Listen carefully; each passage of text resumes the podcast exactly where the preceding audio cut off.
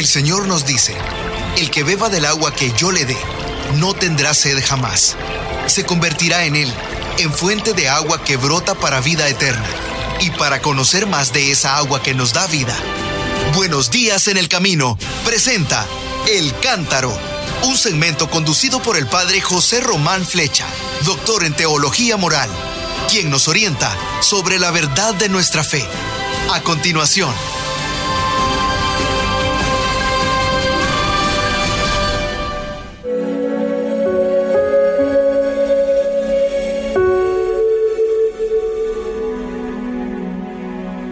Hola, soy el padre José Román Flecha, de la Diócesis de León, España.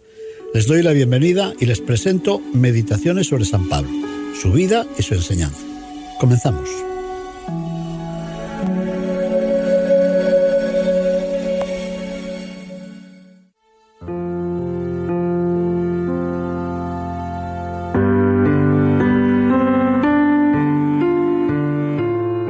Las ciudades de San Pablo, Antioquía, el creyente y su comunidad.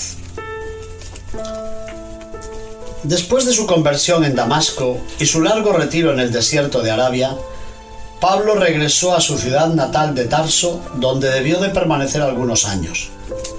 Posiblemente reemprendería su trabajo de tejedor que nunca había olvidado del todo.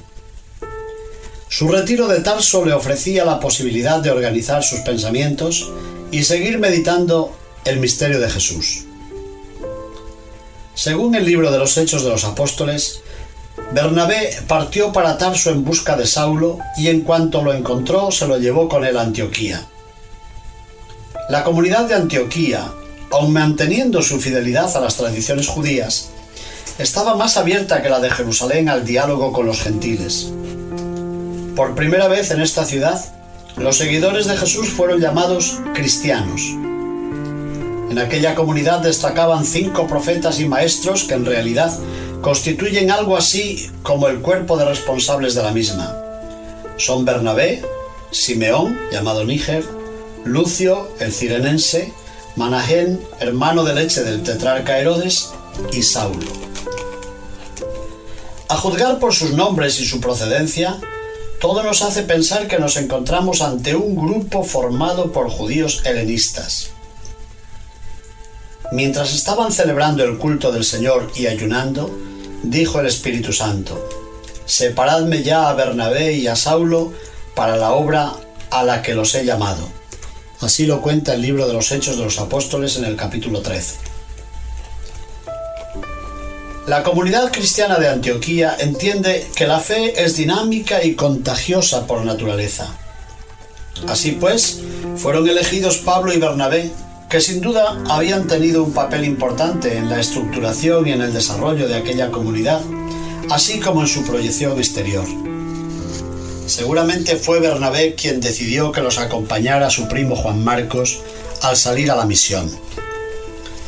Después de pasar por Seleucia y la isla de Chipre, los misioneros regresaron al continente desembarcando en la región de Panfilia, al sur de la península de Anatolia. El mismo libro de los Hechos de los Apóstoles se detiene a ofrecernos la predicación de Pablo en la sinagoga de Antioquía de Pisidia. En realidad nos encontramos ante el discurso inaugural de Pablo que concluye con lo que será el núcleo de su pensamiento y su doctrina. Pablo advierte a sus oyentes judíos que la justificación que no han podido obtener por la ley de Moisés la pueden obtener por medio de la fe en Jesucristo. Ante el estallido de la persecución, Pablo y Bernabé abandonan Antioquía de Pisidia y se dirigen a las ciudades de Iconio, Listra y Derbe, donde los interlocutores parecen ser directamente los paganos. La experiencia lleva a los predicadores a una conclusión que habría de convertirse en un proverbio muy querido para la tradición cristiana. Es necesario que pasemos por muchas tribulaciones para entrar en el reino de Dios. Hechos de los Apóstoles 14, 22. Había llegado la hora de desandar el camino. Los misioneros bajaron de nuevo a la costa y en Atalía se embarcaron para Antioquía, de donde habían partido. Dice el texto, de allí regresaron por mar a Antioquía donde habían sido encomendados a la protección de Dios para la misión que acababan de realizar.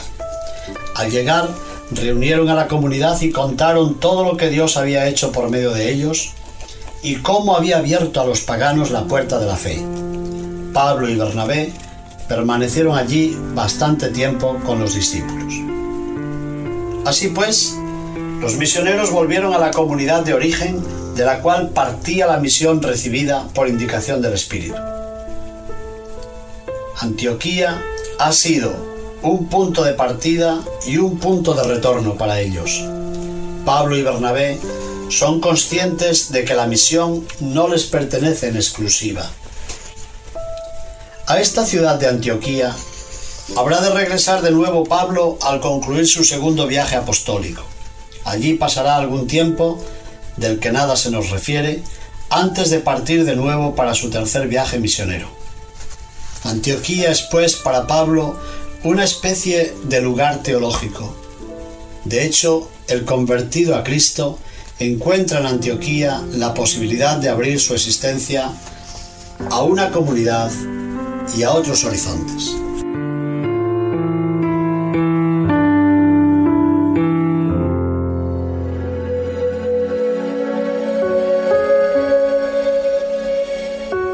Los amigos de Pablo. Silas o Silvano. Su nombre se deriva de una palabra aramea que podría traducirse por el pedido.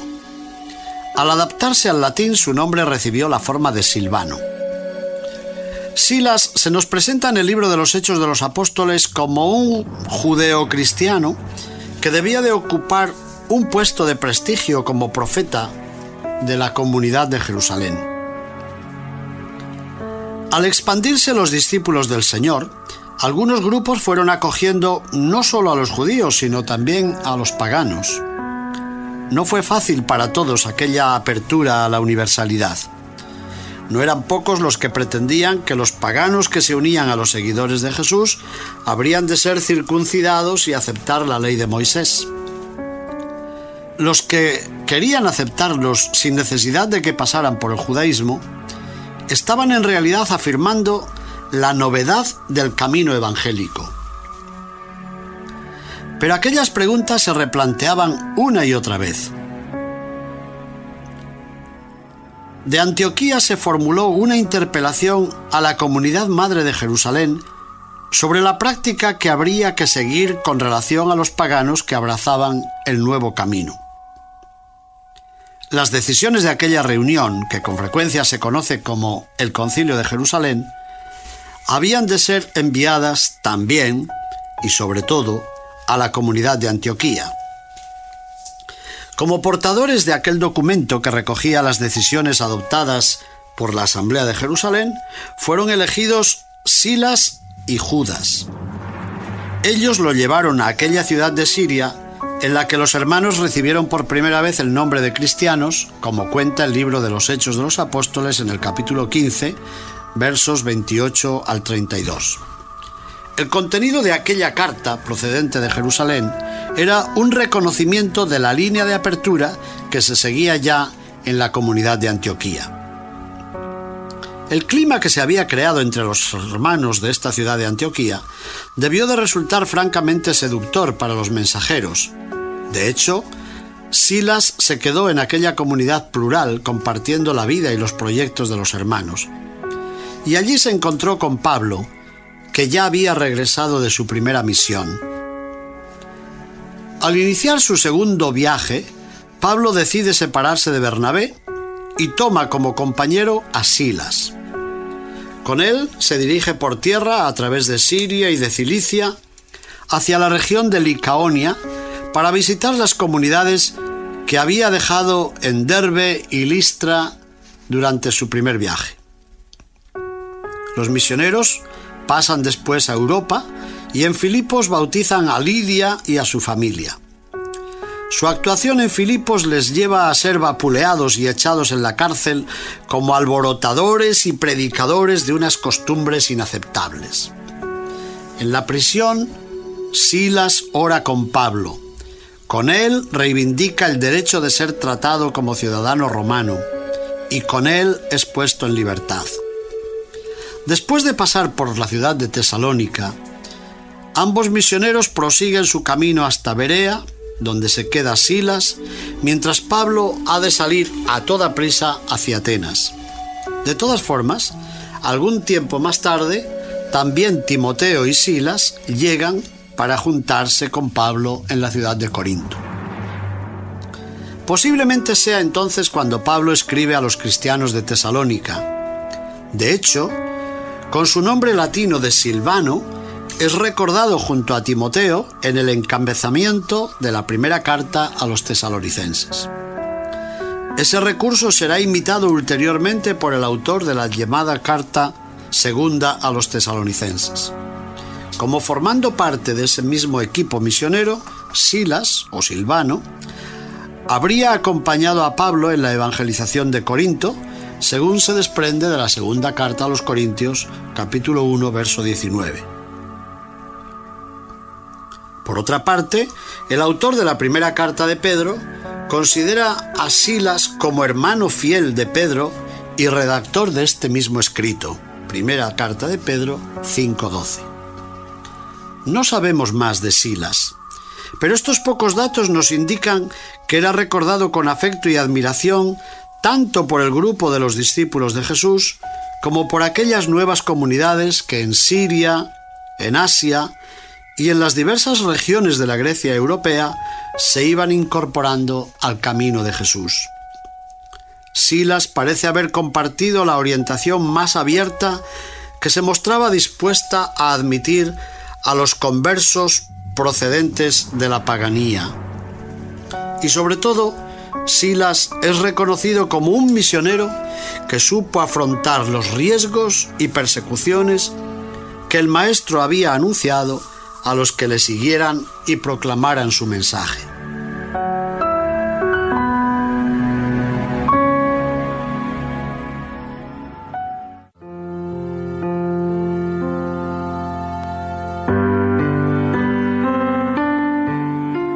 Discursos de San Pablo. Palabras de Pablo en Filipos. En su segunda misión apostólica, San Pablo viaja acompañado de Silas o Silvano.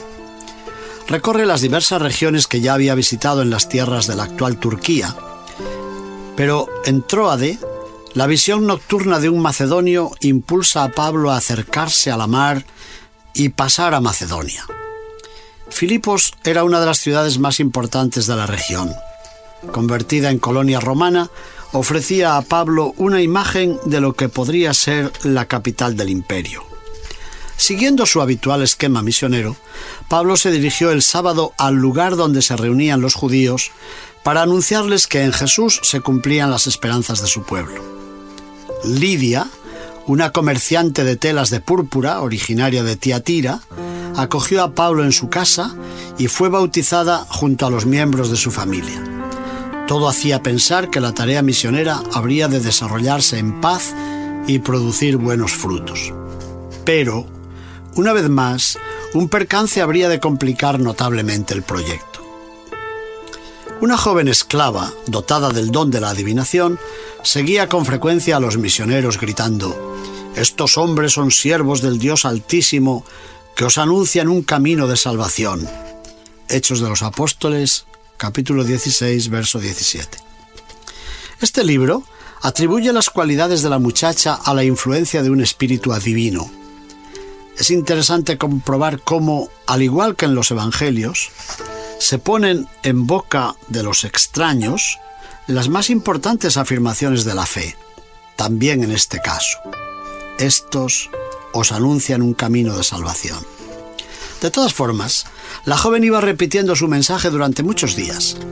Pablo debió de pensar que aquella publicidad callejera podía ser perjudicial para el mismo anuncio del Evangelio. O tal vez pensó que no se debe permitir al mal espíritu convertirse en mensajero de la verdad salvadora. De lo contrario, se confundirá con el mensaje del padre de la mentira. El caso es que, cansado de aquel seguimiento, Pablo se volvió a la joven adivina y dijo al espíritu, En nombre de Jesucristo te mando que salgas de ella. Y en el mismo instante salió. Pero entonces, como ahora, la misión liberadora nunca resulta gratuita. Al ver los amos de la esclava que se les había ido su esperanza de ganancia, prendieron a Pablo y a Silas y los arrastraron hasta el ágora ante los magistrados. Los presentaron a los pretores y dijeron, estos hombres alborotan nuestra ciudad, son judíos y predican unas costumbres que nosotros, por ser romanos, no podemos aceptar ni practicar. La gente se amotinó contra ellos. Los pretores les hicieron arrancar los vestidos y mandaron azotarlos con varas. Después de haberles dado muchos azotes, los echaron a la cárcel y mandaron al carcelero que los guardase con todo cuidado. Este, al recibir tal orden, los metió en el calabozo interior y sujetó sus pies en el cepo. Un terremoto nocturno derriba los muros de la prisión. El carcelero teme que se le hayan escapado los prisioneros, pero ellos están allí para darle serenidad y de paso para anunciarle el mensaje de la salvación. El carcelero y su familia reciben el bautismo a lo largo de aquella agitada noche persecución, terremoto, catequesis y sacramentos. Toda la escena parece convertirse de pronto en una metáfora de toda la predicación cristiana. A la mañana siguiente, los pretores envían a los lictores con una orden para el carcelero. Pon en libertad a esos hombres. Pero en ese momento el texto nos transmite una respuesta de Pablo que tal vez no esperábamos. El apóstol no se resiste a salir de la cárcel por las buenas, diríamos. Quiere que sea reconocida su inocencia y restablecido su honor de ciudadano romano inocente. Y dice, después de habernos azotado públicamente sin habernos juzgado, a pesar de ser nosotros ciudadanos romanos, nos echaron a la cárcel y ahora quieren mandarnos de aquí a escondidas, eso no, que vengan ellos a sacarnos. De predicador del mensaje cristiano, Pablo parece pasar a convertirse en un valiente defensor de los derechos humanos, tantas veces pisoteados por un poder ajeno a toda justicia. El paso de Pablo por la ciudad de Filipos es, por tanto, una parábola de la misión del cristiano.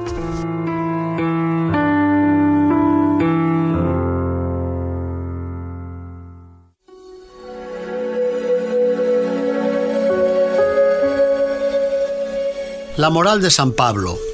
Una moral de vida en el espíritu. Evidentemente nadie se engendra a sí mismo y nadie se salva a sí mismo. Tanto la vida física como la vida espiritual son dones preciosos de Dios. Según la experiencia y la doctrina de San Pablo, es gracias al favor divino como el cristiano ha sido liberado de la ley del pecado y de la muerte, es decir, del régimen sometido al pecado y a la muerte total, gracias a una nueva ley, la ley del Espíritu que da la vida en Cristo Jesús. Con Cristo, nuevo Adán, comienza para el ser humano un nuevo mundo y una nueva creación, un nuevo modo de vivir la existencia. De ahí la continua contraposición entre vivir en la carne y vivir en el espíritu que se encuentra muchas veces en las cartas de San Pablo. Habrá que explicar un momento estas palabras. Para entender correctamente estas expresiones es preciso recordar que para la antropología bíblica la palabra carne no se refiere solamente a la parte material del compuesto humano, y tampoco a las apetencias sexuales. No se olvide que entre los llamados pecados de la carne están también el egoísmo, la soberbia, la idolatría, que a primera vista nos parecen pecados del espíritu más que de la carne. De la misma forma, en los escritos de San Pablo, vivir en la carne significa un modo de existencia no guiado por el espíritu que guió a Jesús. Así se entiende que también el orgullo sea calificado como pecado carnal. Para San Pablo, los que viven según la carne desean lo carnal y no pueden agradar a Dios. Pero en los creyentes habita el Espíritu, que los llama a vivir en otra dimensión, suscita tendencias de vida y de paz y les confiere la pertenencia a Cristo. Recordemos la advertencia que el apóstol escribe a los cristianos de Roma. Hermanos míos, no somos deudores de la carne para vivir según la carne, pues si vivís según la carne moriréis. Pero si con el Espíritu hacéis morir las obras de la carne, viviréis. A continuación, afirma San Pablo que todos los que son guiados por el Espíritu de Dios son hijos de Dios, pues no recibisteis un espíritu de esclavos para recaer en el temor. Antes bien, recibisteis un espíritu de hijos adoptivos que nos hace exclamar Abba, Padre. El Espíritu mismo se une a nuestro espíritu para dar testimonio de que somos hijos de Dios. Y si somos hijos, también herederos. Herederos de Dios y coherederos de Cristo, ya que sufrimos con Él, para ser también con Él glorificados. Carta a los Romanos, capítulo 8, versos 14 al 17. Jesús había dicho que Dios podría sacar hijos de Dios de las mismas piedras. Ahora San Pablo parece sugerir que es con el testimonio de una vida guiada por el Espíritu como el creyente puede dar testimonio de que verdaderamente es hijo de Dios. Algo parecido había escrito San Pablo a los cristianos de Galacia. La prueba de que sois hijos es que Dios ha enviado a nuestros corazones el espíritu de su Hijo que clama, Abba, Padre, de modo que ya no eres esclavo sino hijo, y si hijo, también heredero por voluntad de Dios. Carta a los Gálatas, capítulo 4, versos 6 al 7. Así pues, el espíritu recibido trae consigo la alegría, la alegría de la conciencia de ser hijos de Dios, pero también la exigencia de vivir una vida moral renovada. La continua referencia de San Pablo a la ley del Espíritu constituye por una parte, el anuncio de la novedad de la vida en Cristo, pero también una preciosa afirmación, la de que es posible un nuevo comportamiento moral gracias a la fuerza del Espíritu Santo.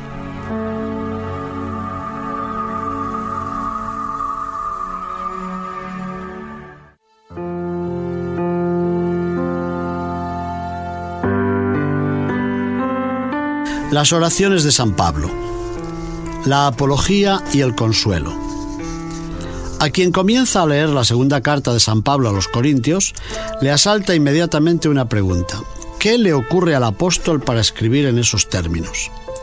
Efectivamente, el lector percibe que el autor de esa carta está abrumado por algunas preocupaciones importantes. Una de ellas parece afectar a su propia vida. El mismo Pablo dice a los Corintios, no queremos que lo ignoréis, hermanos. La tribulación sufrida en Asia nos abrumó hasta el extremo, por encima de nuestras fuerzas, y perdimos la esperanza de conservar la vida.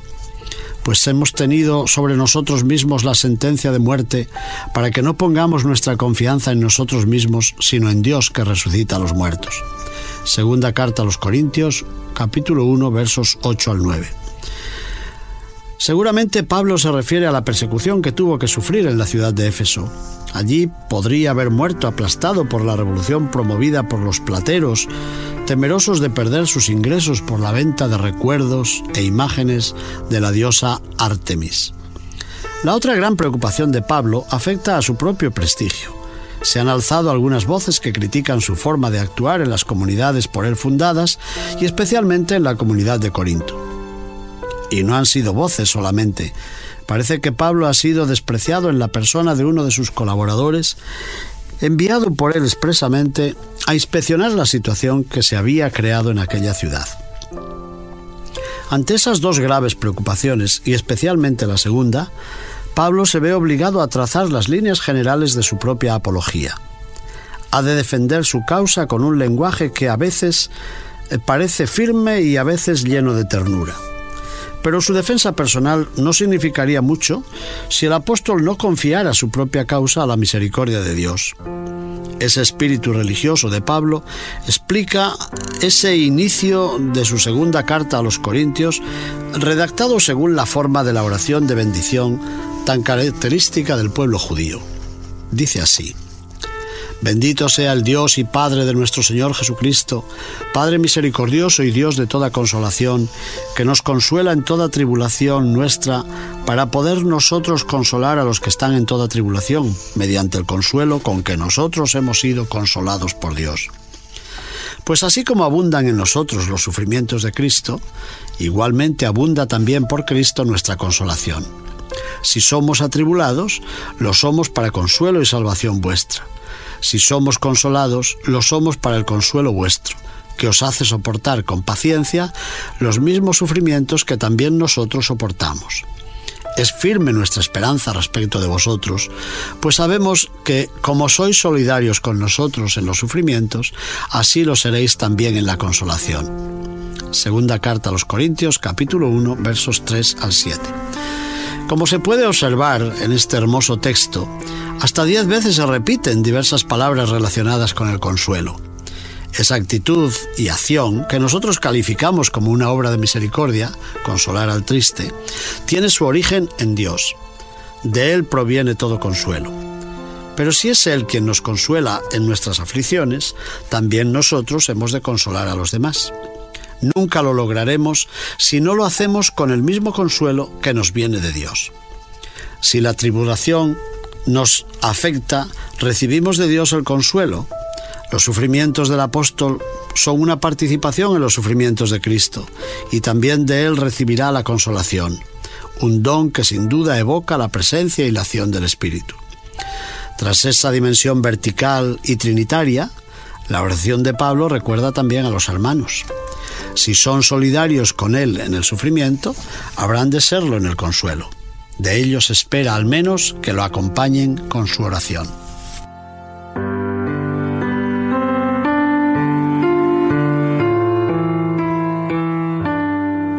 Gracias por acompañarme en este espacio de reflexión.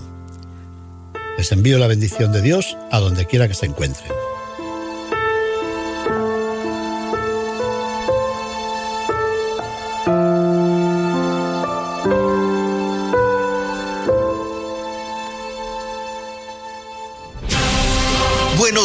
El Camino presentó El Cántaro con el padre José Román Flecha.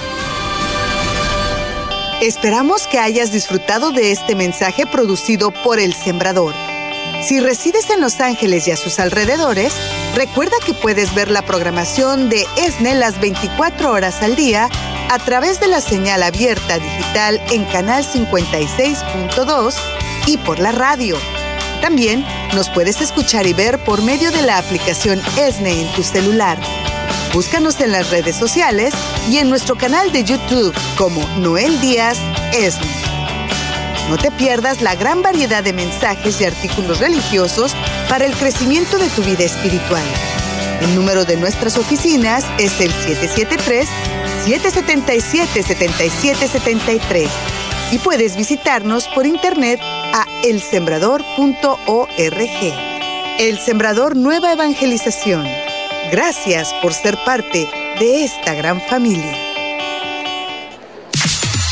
¿Sabías que? La 540M en Salinas, California es la primera estación de ESNE, con programación 100% católica, totalmente en inglés, y la gran noticia es que la puedes escuchar en cualquier parte del mundo a través de la página jesusthesower.com y de la aplicación ESNE. Pasa la voz a tus hijos, amigos y familiares que se comuniquen mejor en inglés para que reciban el mensaje de la palabra de Dios.